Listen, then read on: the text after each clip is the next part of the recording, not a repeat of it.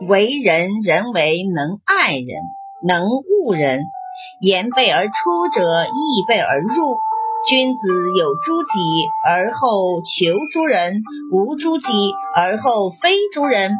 只有有仁德的人，才能爱护好人，憎恨坏人。说出违背事理的话，也会受到不合适的对待。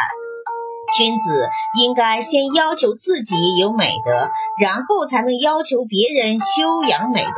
应该先要求自己没有恶行，然后再去责备别人的恶行。